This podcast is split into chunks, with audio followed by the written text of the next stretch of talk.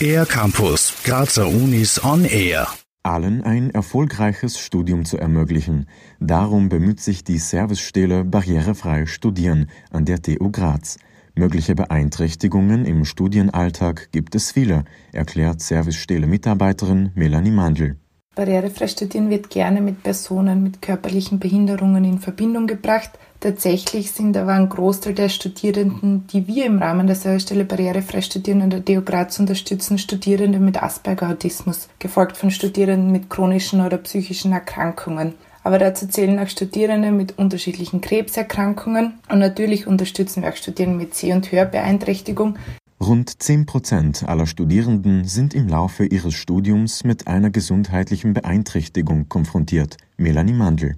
Deshalb ist es für uns besonders wichtig, dass sich auch jene Studierenden oder Studieninteressierten bei uns melden, die sich nicht sicher sind, ob sie unserer Zielgruppe angehören, denn wir werden dabei behilflich sein, dass sie die richtigen Ansprechpersonen finden die Unterstützung wird individuell an die Bedürfnisse der Studierenden angepasst, denn die Symptome sind, vor allem bei Asperger-Autismus, sehr unterschiedlich. Für einzelne Personen geht es um die klare und präzise Formulierung von Arbeitsaufgaben.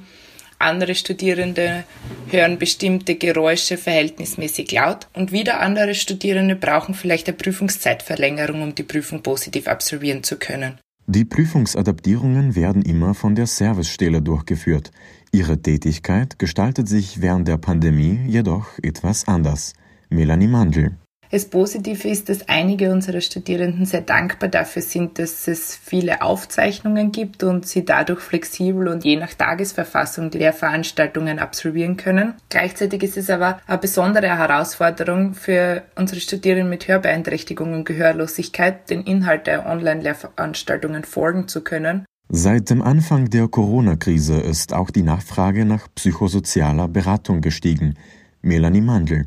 Es ist tatsächlich so, dass sich eben vermehrt Studierende bei uns, aber auch bei der HTU gemeldet haben, die eben Beratungstermine in Anspruch nehmen wollten, sei es zu Lernmotivation, Einsamkeit, auch Ängste, Zukunftsängste.